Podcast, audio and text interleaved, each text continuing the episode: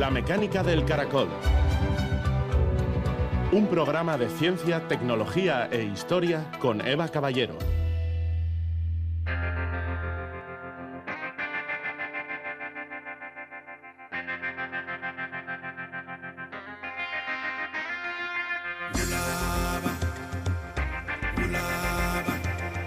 No pienso ni un minuto en si he salvado o no al mundo. Solo soy un eslabón de una cadena compuesta por cada científico que publicó algo que nos sirvió para seguir avanzando. Catalín Caricó, Premio Nobel de Medicina.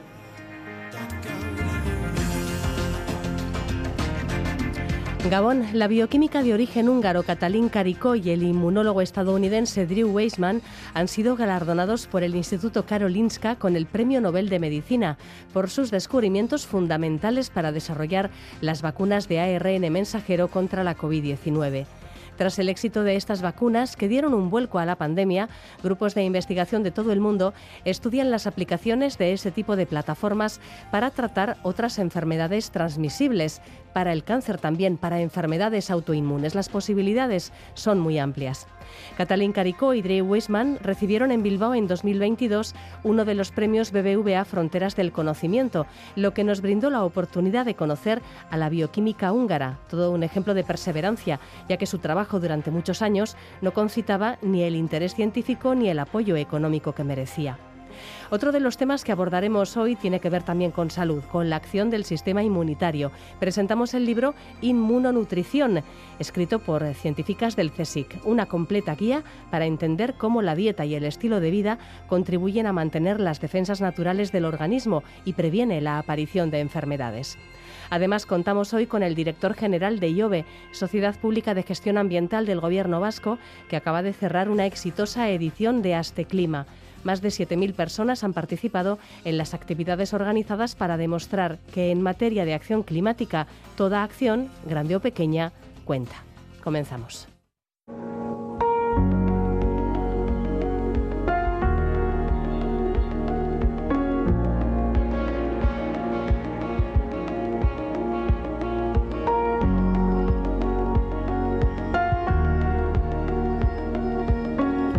La Academia Sueca, que cada año designa los premios Nobel, no duda en calificar de revolucionarios los descubrimientos de la bioquímica Catalín Carico y el inmunólogo Drew Weissman, cuyo trabajo ha cambiado radicalmente nuestra comprensión del modo en el que el ARN mensajero interactúa con nuestro sistema inmunitario.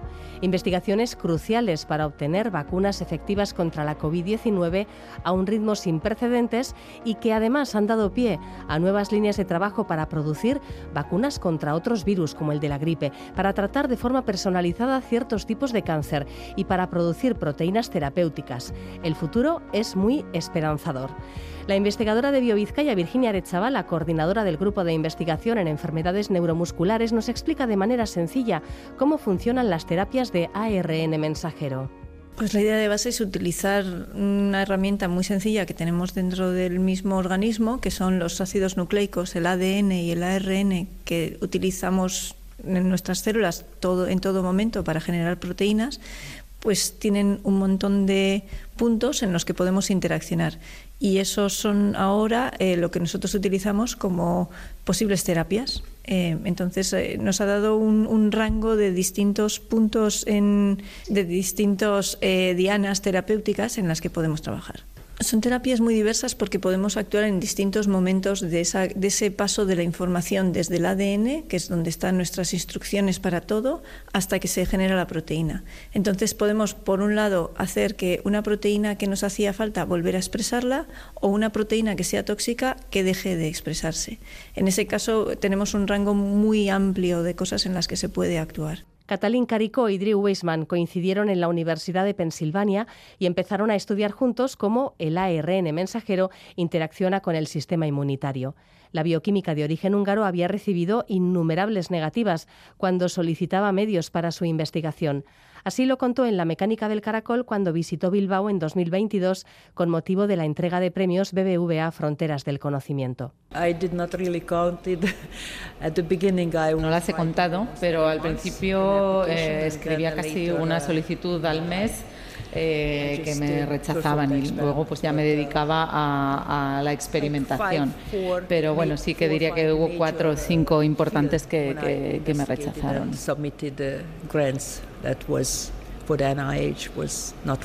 Carico y Weisman publicaron en 2005 sus primeros resultados y para 2010 ya había empresas buscando cómo aplicar esta tecnología en vacunas contra el Zika y el coronavirus MERS-CoV-2. Comenzaron también los estudios en torno al tratamiento de ciertos tipos de cáncer y en 2020, cuando llegó la pandemia de COVID-19, el trabajo previo realizado permitió tener vacunas efectivas contra el SARS-CoV-2 para finales de ese mismo año. Catalín Caricó recuerda el momento en el que supo que la vacuna que desarrollaban en Pfizer BioNTech era efectiva.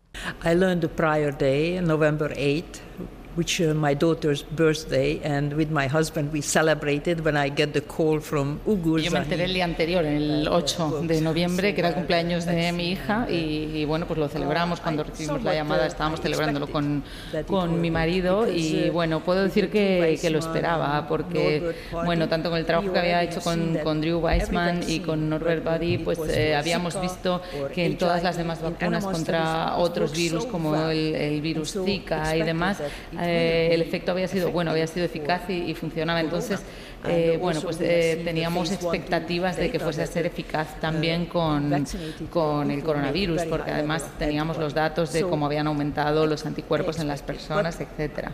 Yo no soy una, una experta en, en, vacunas, sino que bueno, yo quiero dedicar mis investigaciones a, a las terapias y a lo mejor fui demasiado ingenua, pero siempre pensé que, que funcionaría. Según el comunicado de la Academia Karolinska, Katalin Kariko y Drew Weissman pusieron los medios para poder contar en tiempo récord con vacunas que han salvado millones de vidas y prevenido enfermedades severas en muchas más, permitiendo a las sociedades regresar a las condiciones normales prepandémicas. Un reconocimiento, el de ambos científicos, muy aplaudido hoy por la comunidad científica, que destaca además el enorme potencial de esta tecnología para futuros tratamientos.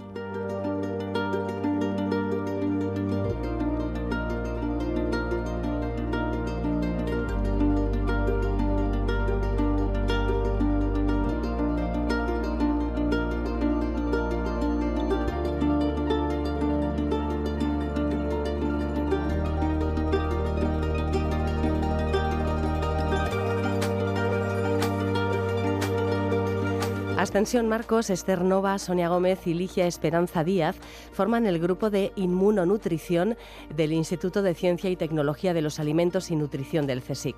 Algunas de sus líneas de trabajo son, por ejemplo, el estado nutricional de poblaciones y los factores de riesgo relacionados con la nutrición que influyen en las enfermedades. Fruto del trabajo de este equipo es un libro coral firmado por las cuatro investigadoras y titulado Inmunonutrición, publicado en la colección ¿Qué sabemos de? de la editorial Catarata. Hoy nos acompaña Ascensión Marcos, que es la fundadora de este grupo de inmunonutrición. Hola, buenas noches, Ascensión. Hola, buenas noches.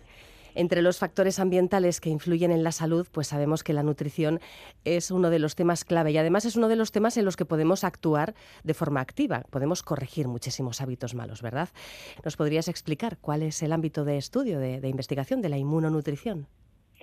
Bueno, fundamentalmente eh, hay que estudiar muchos eh, factores, entre ellos, por supuesto, la dieta, el comportamiento alimentario, eh, también el estilo de vida en cuanto a actividad física, sedentarismo también, sueño.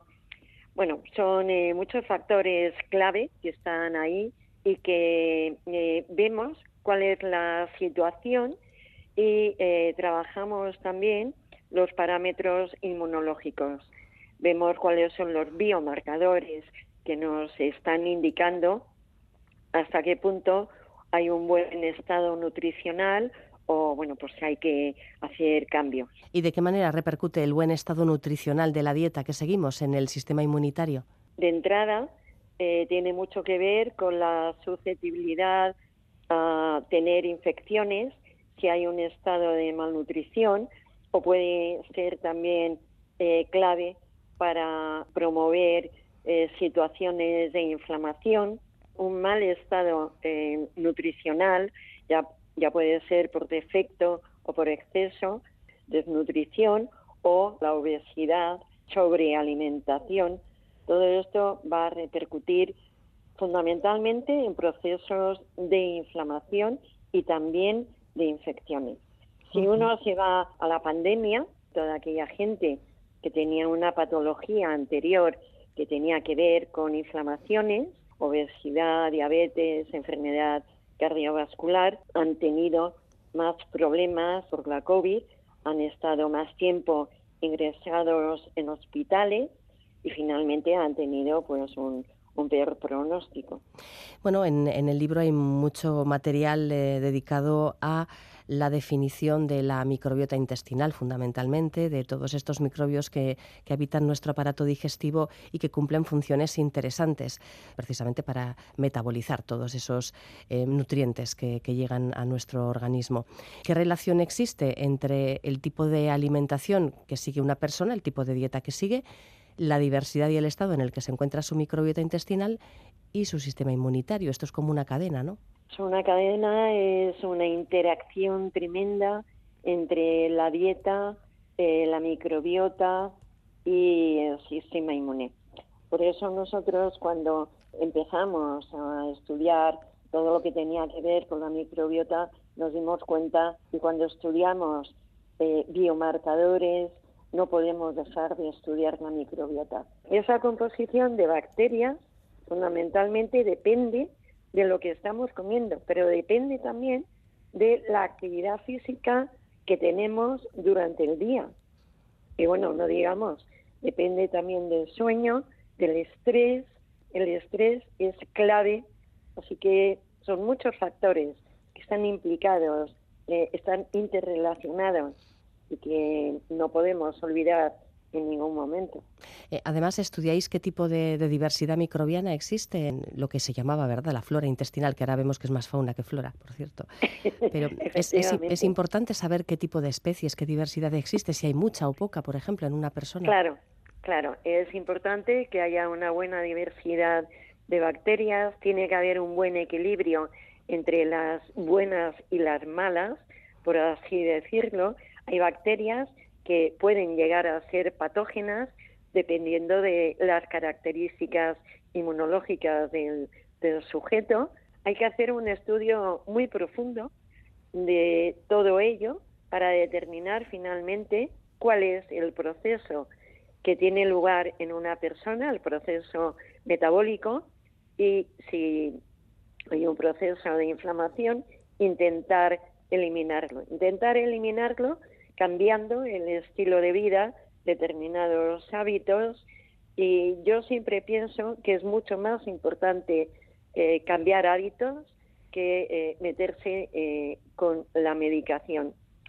¿Qué pasa? Que la mayoría de la gente, porque hablas con ellos y te dicen, no, no, yo prefiero una pastilla a cambiar mis hábitos.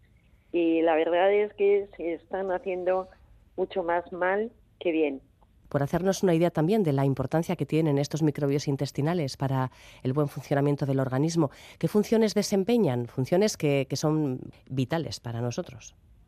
Efectivamente, eh, lo que están haciendo es metabolizar eh, los alimentos que le llegan al organismo, al intestino, eh, los van metabolizando y de hecho, bueno, pues se están liberando una serie de eh, metabolitos de sustancias que son las que finalmente, mm, por un lado, van a digerir y por otro lado van a, tener conexión con células del sistema inmune.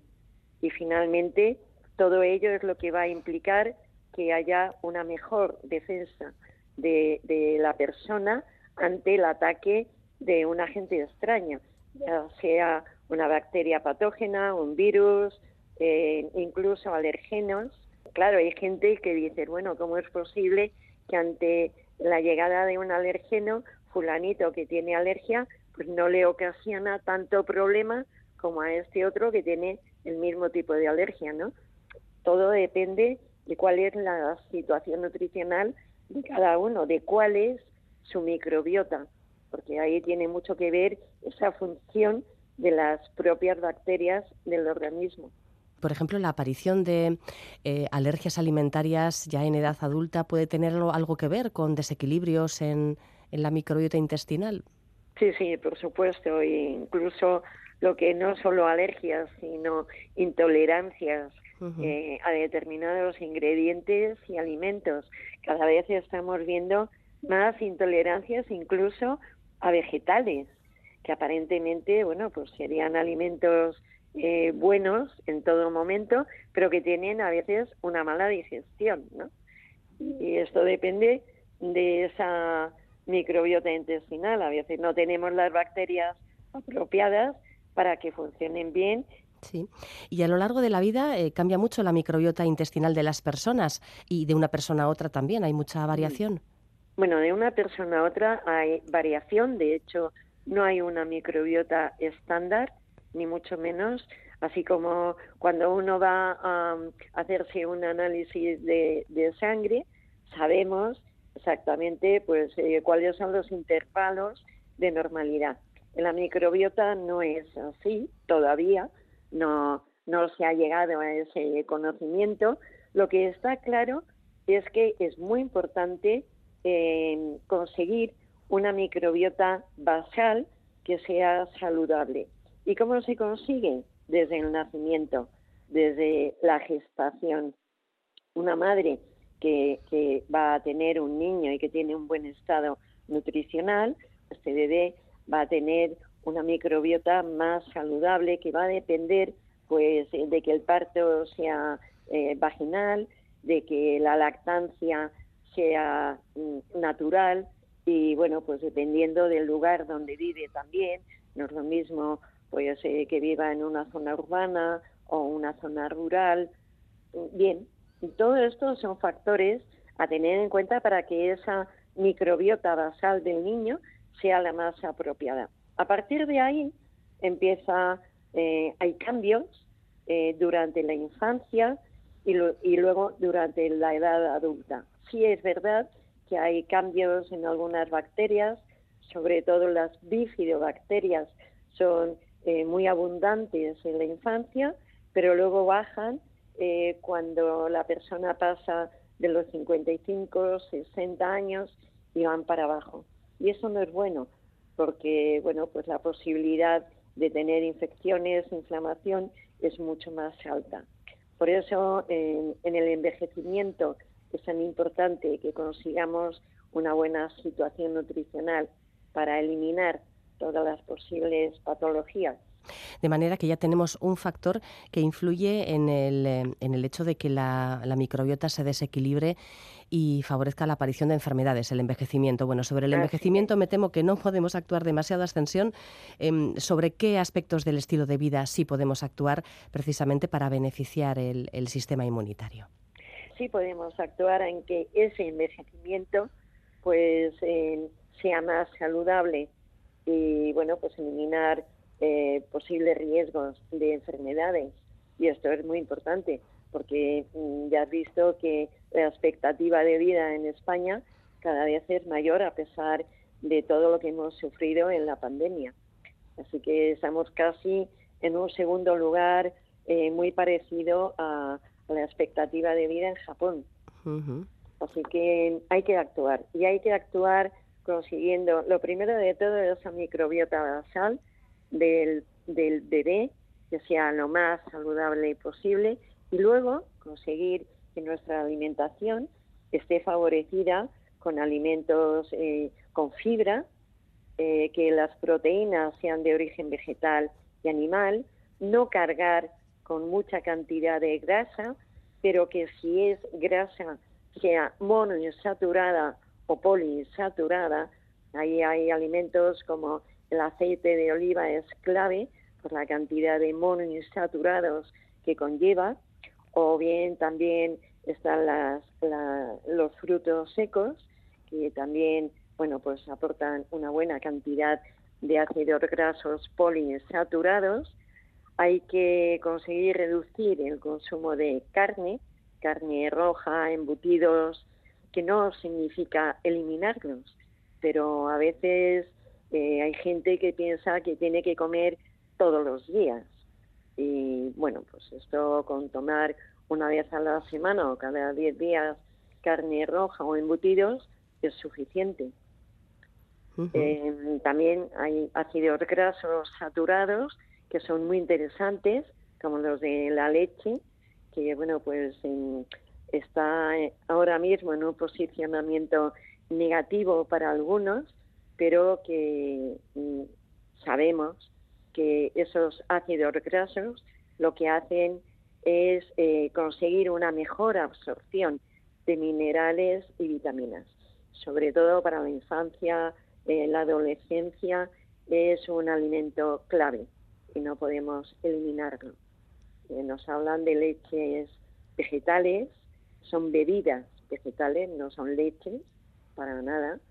Y creo que, bueno, se pueden tomar de vez en cuando, pero no sustituyendo a la leche de ningún modo. Una puntualización también interesante, sí. Y luego, claro, aparte de todo esto, pues eh, conseguir hacer un ejercicio físico, una actividad física, que nos movamos. Eh, es importante hacer deporte, claro que sí, pero no significa hacerlo en el fin de semana como locos, un montón de horas, y luego durante toda la semana estar sedentarias. Tiene que haber un equilibrio. Y todo esto va a favorecer el sueño. Unas horas de sueño que para adultos, mm, bueno, pues se dice entre 7 y 8 horas diarias, eh, con una buena calidad de, sueño. En los niños entre 8 y 9 horas y bueno, pues intentar de todas formas gestionar este estrés que tenemos todos del mejor modo posible. Bueno, y mm, hablando de hábitos positivos para la salud, estamos hablando además del sistema inmunitario, que es la primera línea de defensa ante cualquier proceso inflamatorio que puede derivar, eh, que deriva de hecho en enfermedad, ante cualquier infección.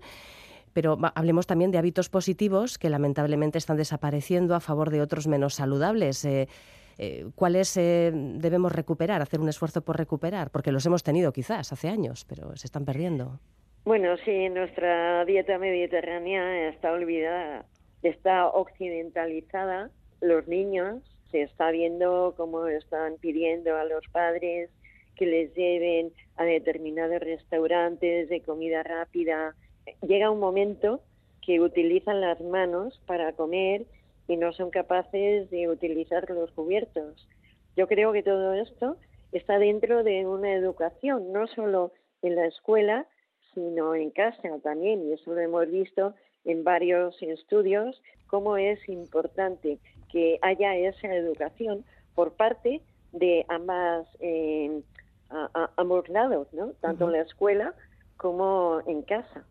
Antes mencionabas algo muy curioso pero que sale a relucir mucho en charlas sobre salud que tenemos en el programa, como muchas personas em, antes eh, de cambiar de hábitos piden una, una, medicación, ¿no? piden una pastilla. Y en este sentido quería preguntarte por los prebióticos, los probióticos, los simbióticos, que a menudo, no sé si a menudo, pero por lo menos a veces se promocionan, bueno, pues casi casi como si fueran medicamentos, como si fueran soluciones en píldora, ¿no? Para solucionar problemas de salud ligados precisamente con la, con la nutrición, con, con el metabolismo. Como medicamentos, en principio no, son nutracéuticos, eh, se puede eh, decir que son suplementos, que son eh, muy beneficiosos la mayor parte de las veces, que tienen que tener evidencia científica Desgraciadamente en Internet eh, hay mucho anuncio de probióticos, prebióticos y conviene que haya un profesional al lado que te diga que efectivamente un probiótico vale para eh, tal asunto. Puede ser para la piel, puede ser para em, alguna patología gástrica, pero en general son suplementos que pueden ser, como te digo, pueden ayudar muchísimo. A veces, bueno, se puede eliminar incluso algún medicamento, pero todo esto tiene que estar eh, avalado por un profesional. El probiótico como tal, pues el probiótico es una bacteria o un conjunto de bacterias que eh, ayudan fundamentalmente a nuestro sistema gastrointestinal incluso tiene mucho que ver con el sistema inmune y eh, bueno, pues es un beneficio para la persona que eh, los, eh, los ingiere, que normalmente pues tiene que tomarlo dos, tres meses a diario. El prebiótico, el prebiótico es una sustancia que lo que hace es em, alimentar el probiótico, es decir, alimentar nuestra microbiota. Y en este sentido, bueno, pues hay determinadas eh, moléculas, pero fundamentalmente la fibra es fundamental.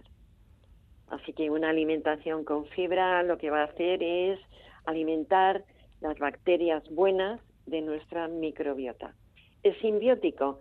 Simbiótico es un producto que aúna probiótico y prebiótico. Bueno, es una buena conjunción para un producto que se pueda tomar. De hecho, hay eh, bastantes en el mercado y son muy beneficiosos. Bueno, a lo largo de esta charla han salido a relucir algunas de las enfermedades ah, habituales en nuestra sociedad, como la obesidad, la diabetes, las alergias e intolerancias alimentarias, la enfermedad inflamatoria intestinal. También podríamos citar eh, enfermedades que guardan relación evidentemente con la nutrición y, desde luego sobre el funcionamiento poco eficiente del sistema inmunitario. La cuestión es si puede haber un, reset en algunos casos. Evidentemente no podemos revertir la, la, diabetes y, bueno, pues hay ciertas enfermedades que lamentablemente ya se van a quedar ahí para toda la vida, pero en algunos casos sí, eh, cambiando estilo de vida y, fortaleciendo de nuevo el sistema inmunitario, ¿se puede revertir alguna de estas patologías?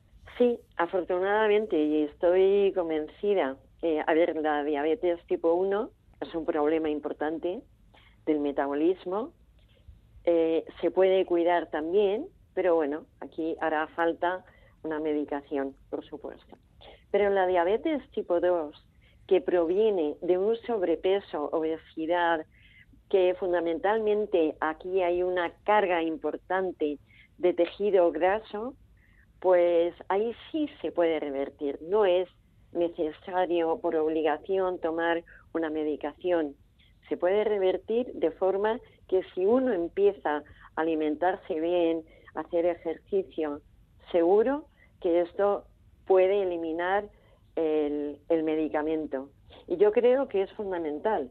O sea, cuantos menos medicamentos tomemos, mejor. Quizá, bueno, yo soy farmacéutica y quizá eh, los farmacéuticos pueden estar en contra de ello, pero está claro que cuantos menos medicamentos em, ingiramos, mejor.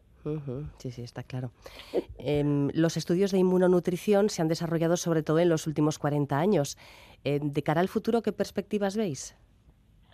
Bueno, em, yo creo que es fundamental. O sea, si uno em, se sienta y mira todas las patologías que hay en, en el mundo hoy en día, o bien son infecciones o son procesos de inflamación.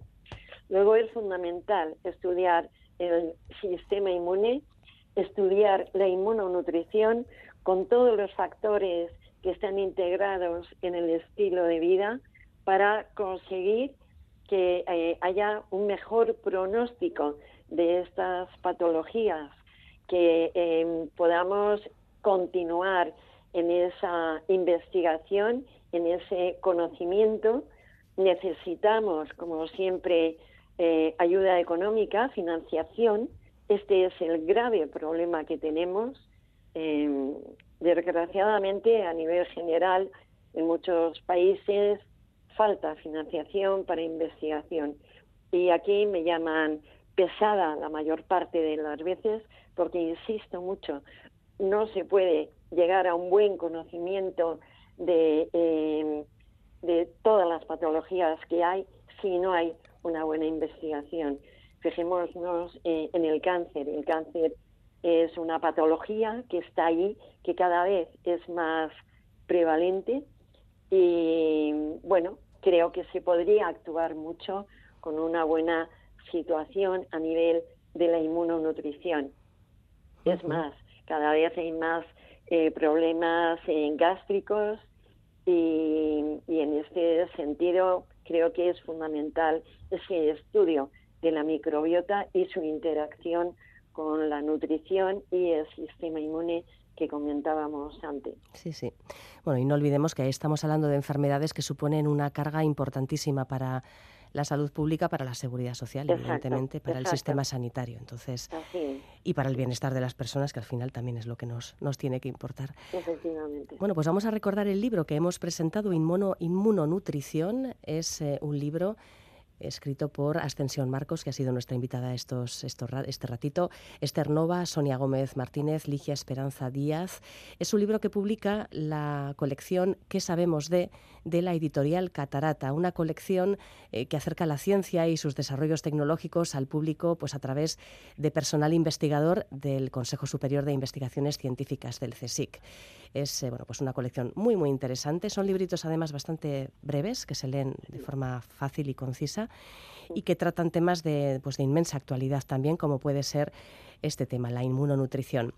Ascensión Marcos, pues muchísimas gracias por este rato, por habernos acompañado y habernos dado estas pistas que, bueno, que tienen mucho que ver además con el sentido común, ¿verdad? Lo que pasa es que a veces hay que recordar. Sí, el menor de los sentidos, ¿no? el menos común.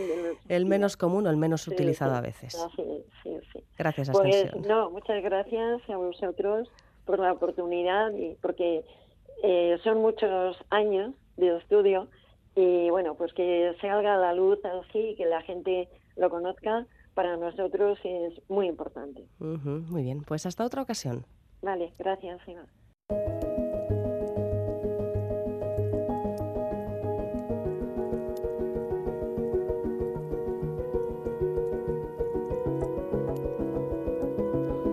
Toda acción, por pequeña que sea, cuenta. Este es el lema de la cuarta edición de Clima 2023, la Semana del Clima y la Energía impulsada por el Departamento de Desarrollo Económico, Sostenibilidad y Medio Ambiente del Gobierno Vasco en colaboración con las entidades públicas EBE e IOB. Entre el 22 de septiembre y el 1 de octubre se han desarrollado 230 actividades pensadas para concienciar y movilizar a la ciudadanía sobre la transición energética y climática de Euskadi. Llega el momento de hacer balance y para ello contamos con el director general de IOBE y economista ambiental, Alexander Boto.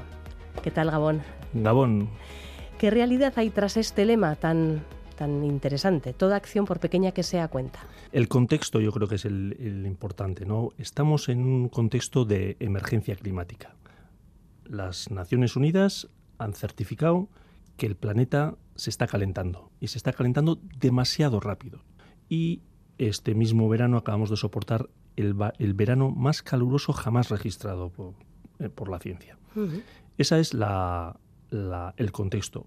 Pero hay unas buenas noticias también. Eh, esto es un reto, un problema que tenemos como planeta. También nos están diciendo que no es demasiado tarde, que tenemos una oportunidad de actuar y podemos corregir el rumbo. El rumbo lo marca el Acuerdo de París con el 1,5 grados, eh, que no tenemos que pasar el 1,5 grados, que algunos dirán que es mucho poco, pero para alcanzar ese 1,5 grados, mm, no superar el 1,5 grados, necesitamos más acciones. Y en este contexto es cuando necesitamos las acciones de la ciudadanía vasca. Por eso hemos creado Aste Clima 2023. Sí, realmente cualquier acción, por pequeña que sea, cuenta. Hay muchas acciones que podemos hacer para, para que no lleguemos al objetivo de, aumentar, de llegar al 1,5 grados eh, famoso. ¿no? Entonces, aquí, como antes bien decías, lo que cada persona puede hacer es fundamental. Cada pequeña acción cuenta. Y estamos hablando de gestos que pueden ser desde, desde los hábitos de vida que tenemos cada uno en nuestra casa, en nuestra vivienda, en, nuestro ocio, en cómo nos movemos, la alimentación, cada acto que hacemos en nuestro municipio. Todo pequeño acto está contribuyendo a, a reducir o que tengamos ese objetivo de, no aumentar y de, no alcanzar el 1,5 grados centígrados, porque el, símil que se suele poner es, ¿es mucho o es poco 1,5 como planeta? Cuando una persona tiene fiebre, 2 grados es mucho. Pues e, esto también es lo mismo para, para el planeta. Eh, nos está mandando señales. Hoy, hoy a la mañana con, con mi hija me decía que el planeta nos está mandando señales y es verdad, eh, nos está diciendo que tenemos que, yo creo que esta temperatura que en Bilbao de, hoy de 31 grados, pues mm, algo nos está diciendo que en octubre no podemos tener esta, esta temperatura de 31 grados. Eh, la colaboración de municipios y de mancomunidades es fundamental para el buen desarrollo de este clima. ¿Qué capacidad de impulsar cambios positivos en materia ambiental tienen los municipios, sean del tamaño que sean? Porque presuponemos que una capital pues puede realizar muchísimas acciones interesantes, pero bueno, hay municipios de tamaño pequeño que también son muy voluntariosos. esta, esta es la cuarta edición que hacemos a este clima y lo que hacemos es... Eh, este clima es un paraguas que lo que estamos intentando es ayudar a los municipios a que realicen sus propias actividades. Nosotros les damos el marco desde el gobierno vasco, desde IOBE y EBE, les damos el marco de, actuación, pero al final son los propios municipios quienes están más cerca de la ciudadanía y quienes pueden eh, pues, promover este tipo de actuaciones. En este caso, más de 55 municipios y 7 entidades comarcales han, participado en esta campaña de, de Clima 2023. Hemos movilizado a 7.000 personas. 7.000 personas han estado participando en las actividades que hemos tenido durante esta semana del clima y la energía en Euskadi. Y creemos que bueno, pues ha sido un salto muy, muy relevante. Una de las actuaciones que hemos hecho diferencial este año es lo que hemos llamado Clima Asoka, que hemos puesto unas carpas, seis carpas que luego podemos comentar cómo han ido, eh, en nueve municipios, en nueve eh, municipios con los que ya estábamos trabajando a través de las ecocheas y, y de un proyecto europeo que tenemos que se denomina Life Urban Clima.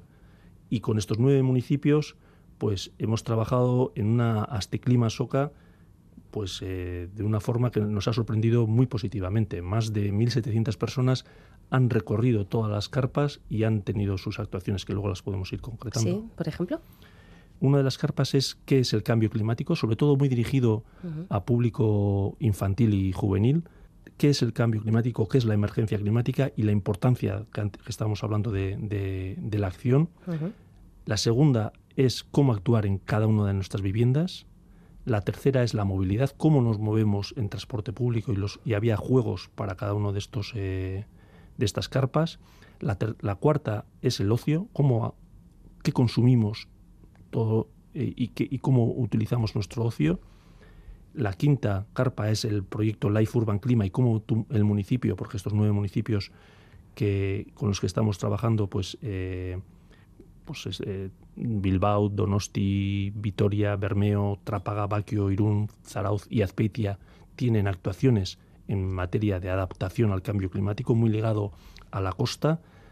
Y, la última carpa, como, como, comentábamos, es que cada persona que ha pasado por ahí, cada joven, cada ha, habido sobre todo jóvenes y, niños y niñas, que se comprometan con alguna acción, con alguna pequeña acción, con algún pequeño gesto porque cada acción cuenta. Y entonces había una, incluso una urna en cada una de las eh, de los municipios, de los nueve municipios, en que la ciudadanía iba dejando eh, sugerencias a, los alcaldes y alcaldesas para, para, poder hacer en su propio municipio.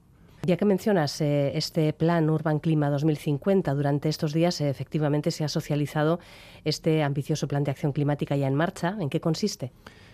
Se trata sobre todo, es un, proyecto europeo con más de 20 millones de euros de presupuesto que durante cuatro o cinco años eh, terminará dentro de, un par de años y, sobre todo trabajamos el tema de cómo la adaptación al cambio climático. Una cosa muy importante es reducir las emisiones, y, pero y otra cosa es cuando ya se han producido y tenemos que adaptar nuestra, nuestras infraestructuras o, nuestros eh, municipios a, los impactos que pueda tener el cambio climático. Y sobre todo estamos trabajando en municipios costeros que, pues, por la subida del nivel de mar, que va a ser una de las de las principales afecciones que tenemos previstas para los próximos años, pues estamos trabajando con, con estos municipios que antes comentábamos, como Zarauz, Bermeo, Baquio, eh, en ver cómo podemos adaptar nuestra costa a, la, nueva realidad. En este análisis de riesgo climático en Euskadi, eh, ¿dónde actuar? Bueno, pues eh, las costas es un gran ejemplo. También las áreas de actuación urbanas. Nos tenemos, lo decías hace un momento, nos tenemos que acostumbrar al calor. Hoy ha hecho un calor muy poco usual para un, para un 2 de octubre. Entonces, em, por ejemplo, ¿qué tipo de actuaciones se están planteando dentro de, de Urban Clima? Hay una, actuación que por lo menos a mí simbólicamente me, parece muy importante y que Bilbao está siendo uno de los eh, municipios mm, que más avanzado está, que es el de los refugios climáticos. En estos momentos creo que ya han definido un mapa en Bilbao de refugios climáticos que creo que son más de 100 puntos en los cuales las personas, sobre todo las que pueden tener mayor afección, eh, mayores y, niños y niñas, puedan estar en estas, en estas olas de calor que son tan atípicas. ¿no? Entonces, bueno, ahí hay unos espacios en los que se pueden, puede refugiarse la gente, las personas de, de, estas altas temperaturas. Plantar árboles no estaría mal también. Fundamental, eh, fundamental, sobre todo. Y no, y no cortarlos quizás también si los expertos deciden, habrá que cortar los que, los que estén en malas condiciones, pero las sombras que generan los árboles eh, reducen eh, el calor más de un 5 o 10%. Entonces, el tema de, plantar árboles eh, en los municipios, en lugar de hacer sobre todo parques de asfalto, vamos, yo creo que el, futuro va a ser desde luego tener clarísimo que el urbanismo se tiene que también replantear eh, estas nuevas condiciones climáticas. Sí, en el plan eh, Urban Clima 2050 tiene, claro, mucha eh, preeminencia los nuevos modelos de gobernanza climática. ¿Qué tipo de, nuevos modelos podríamos destacar? Estamos en el Parlamento Vasco, tiene un proyecto de ley de transición energética y cambio climático y yo creo que es muy importante este nuevo proyecto va a reflejar cómo, cuál va a ser el modelo de participación que puede tener la, academia, desde la ciencia, desde las universidades, desde, desde, la propia ciudadanía. Y este es el modelo de gobernanza que necesitamos más implicación, más implicación de la ciencia, más implicación de la propia ciudadanía, como estábamos comentando, y yo creo que es una gran oportunidad que, que Euskadi vaya a contar con un proyecto de ley de transición energética y cambio climático. Sí, sí. Y mm, en este, mm, en este ámbito de, de lo que ha sido este clima, por ejemplo, eh, no sé, quizás podemos destacar algún tipo de actuación que a ti te haya parecido especialmente novedosa. Había cosas curiosísimas, algunas especialmente llamativas. Sí, entre las más de 230 actividades que has comentado, yo creo que al final han sido más de 250. Esos son los últimos datos que me han dado por hoy, porque ha terminado este mismo domingo que hemos estado en, en Bermeo con las carpas. Eh, entonces, bueno, ha habido unas actividades, pues yo te diría, mm, a mí también, que, llevo muchos años trabajando en estos temas, em, que me han llamado la atención. Por ejemplo, ha habido un concurso en Ortuella de TikTok con relación al cambio climático. Bueno, es que las redes sociales se, se, convierten en una herramienta muy poderosa ¿no? para, para, favorecer este tipo de acciones, de cambios, de nueva mentalidad. Claro, y desde, a veces desde las administraciones no estamos em, pues habituados a este tipo de nuevas de nuevos canales de comunicación o de redes sociales. ¿no? Resulta extraño que hagáis vídeos en TikTok, ¿verdad? Pero bueno, a lo mejor hay que animarse, ¿verdad? Efectivamente. Eh, también ha habido, como antes os comentábamos, pues eh, plantación de árboles en Urola Garaya, en Legazpi. Ha habido un escape room, que también es eh, muy interesante en Campezu. Ha habido taller de confección sostenible. Todo el tema de, la ropa cada vez está cogiendo más impacto. En, en el municipio de Arrieta han hecho este taller de confección sostenible. En Sopelana ha habido visitas guiadas por el Anillo Verde, también de, paseos con, visitas y, interpretación de, este anillo. Ha habido casas para los murciélagos, eh, que también a mí me llama mucho la atención en el municipio de Mutiloa, o un avistamiento de cetáceos en Bermeo. O sea que la, de entre las 300 casi actividades que ha habido en esta semana del clima y la energía de Euskadi, bueno, pues ha habido de, todo tipo, muy enfocado a, un público infantil y juvenil, pero que ha estado abierto a todos y que, vamos, un éxito, más de 7.000 personas que hayan participado y 1.700 que hayan estado en la, en la SOCA eh, con las carpas, haciendo todos los retos y haciendo el cumplimiento de, este pasaporte eh, de huella de, de, carbono individual, porque al final es el, cuál es mi huella de carbono, qué estoy dejando en el planeta, cómo quiero dejar el planeta, esa reflexión, pues nos ha ayudado mucho este pequeño pasaporte que te va analizando cuál es tu impacto como, como persona eh, en huella de carbono. Por ejemplo, ¿qué es eh, qué tipo de ítems puedes marcar en este pasaporte que lo tienes aquí muy bonito, muy multicolor? ¿Qué, pues ¿Qué, tipo de cosas te plantea para que para que vayas calculando tu propia huella de carbono, por ejemplo? Sí, te va diciendo pues eso, que cómo qué, qué acciones estás haciendo en tu vivienda, eh, a qué te comprometes. Esto es muy importante porque el salto que hemos dado este año es el no solamente decir cuál es tu huella, sino comprométete a algo, ¿no? Y durante los próximos días, incluso con una aplicación eh, del móvil, el que te puedas comprometer a, hacer unas determinadas actuaciones durante los próximos días, un tipo campeonato, ¿no? Para, para, picar un poco a la gente a, animarse a, realizar actuaciones. Entonces, bueno, ha funcionado muy bien este tema del pasaporte, entonces ibas sellando cada una de las eh, carpas y, tocas desde, desde todo, ¿no? Desde de cómo estás haciendo el, eh, tu ocio, la vivienda, la alimentación, etcétera. Ya, ya. Bueno, pues interesante. Además os puede servir como, como pasaporte. Esto es un poco como el como el librito este que llevan cuando se hace el Camino de Santiago, que, ah, te, lo van sellando de año en año. Lo conozco, lo conozco, sí. Puedes, puedes, puedes mantenerlo, podéis mantenerlo y que de año en año se vayan eh, añadiendo nuevos sellos. Una sugerencia. Sí, no, no, pues fenomenal la sugerencia, porque es que además necesitamos eh, el compromiso de toda la ciudadanía, eh, desde las instituciones, desde las empresas. De verdad, eh, se está tomando muy en serio todo el tema de, la descarbonización, de reducir el impacto de, que estamos generando con el CO2, pero el reto que tiene, sobre todo en toda Europa, acabo de estar en unas conferencias europeas, de, regiones en, materia medioambiental y están todos con este mismo reto. El próximo, digamos, es cómo implicar a la ciudadanía. Ya no con trabajar con, las empresas o trabajar con la administración es más fácil, pero con la ciudadanía es más difícil. Sí, sí. Bueno, pues eh, balance de Aste Clima positivo, Aste Clima 2023 con más de 7.000 participantes y ahora el reto es cómo ir mejorando este tipo de, de iniciativas de cara a las próximas ediciones. Alexander Boto, director general de IOB. Es que ricasco. Es que ricasco, Suri.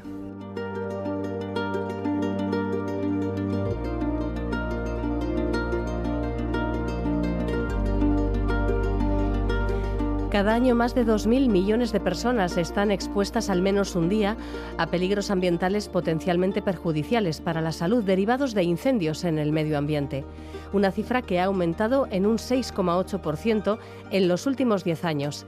La exposición a la contaminación del aire provocada por estos incendios tiene muchos impactos adversos para la salud, incluido un aumento de la mortalidad y la morbilidad y un empeoramiento global de las condiciones cardiorrespiratorias. Incluso tiene afección en la salud mental. Es una de las conclusiones del primer estudio mundial sobre el aumento de la contaminación causada por incendios en el mundo durante las últimas dos décadas. Es un estudio publicado en la revista Nature y dirigido por científicos australianos que estima que cada persona en el mundo tiene un promedio de 9,9 días de exposición a esta contaminación al año, lo que representa un aumento del 2,1% en la última década. También han encontrado que los niveles de exposición en los países de bajos ingresos es aproximadamente cuatro veces más alta que en los países más desarrollados.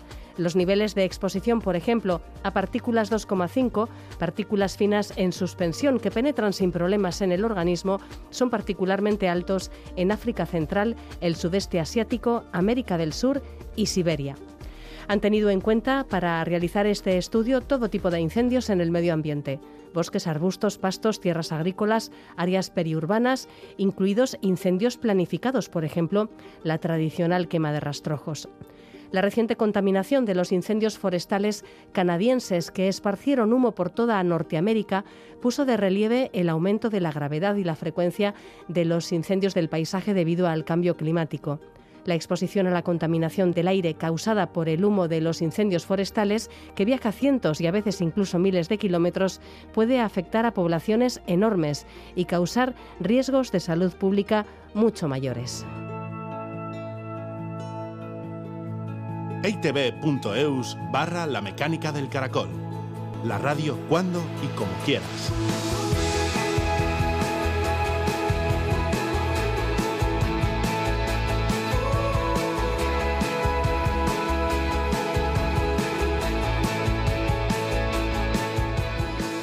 Esta semana se celebra en Donostia y también en Bilbao el Festival Passion for Knowledge, en el que participan varios premios Nobel. Actividades en Donostia, en Bilbao, que se pueden consultar en la siguiente página web p4k.dipc.org, en Pasión por el Conocimiento, de la que vamos a disfrutar durante toda esta semana.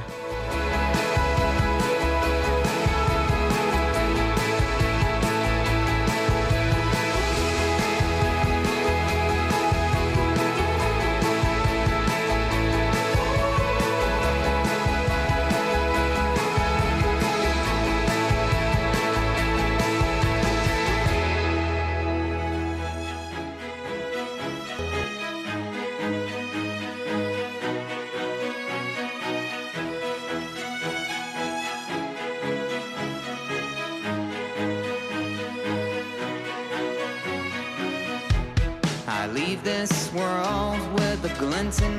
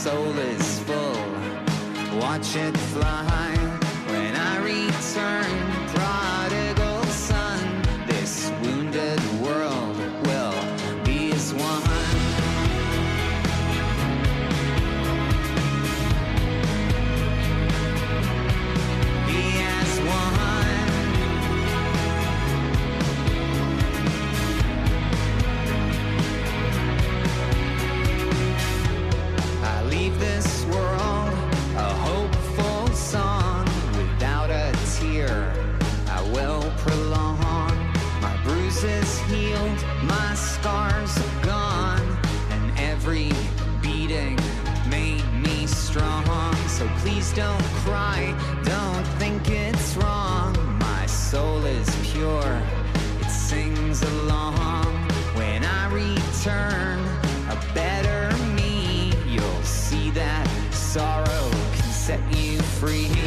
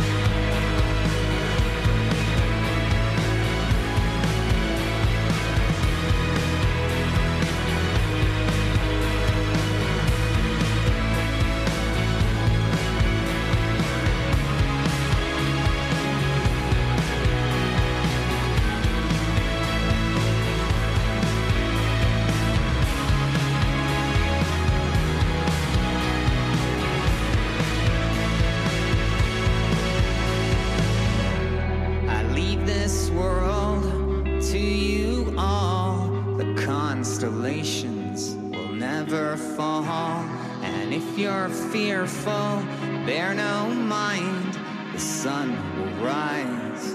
Heed your call.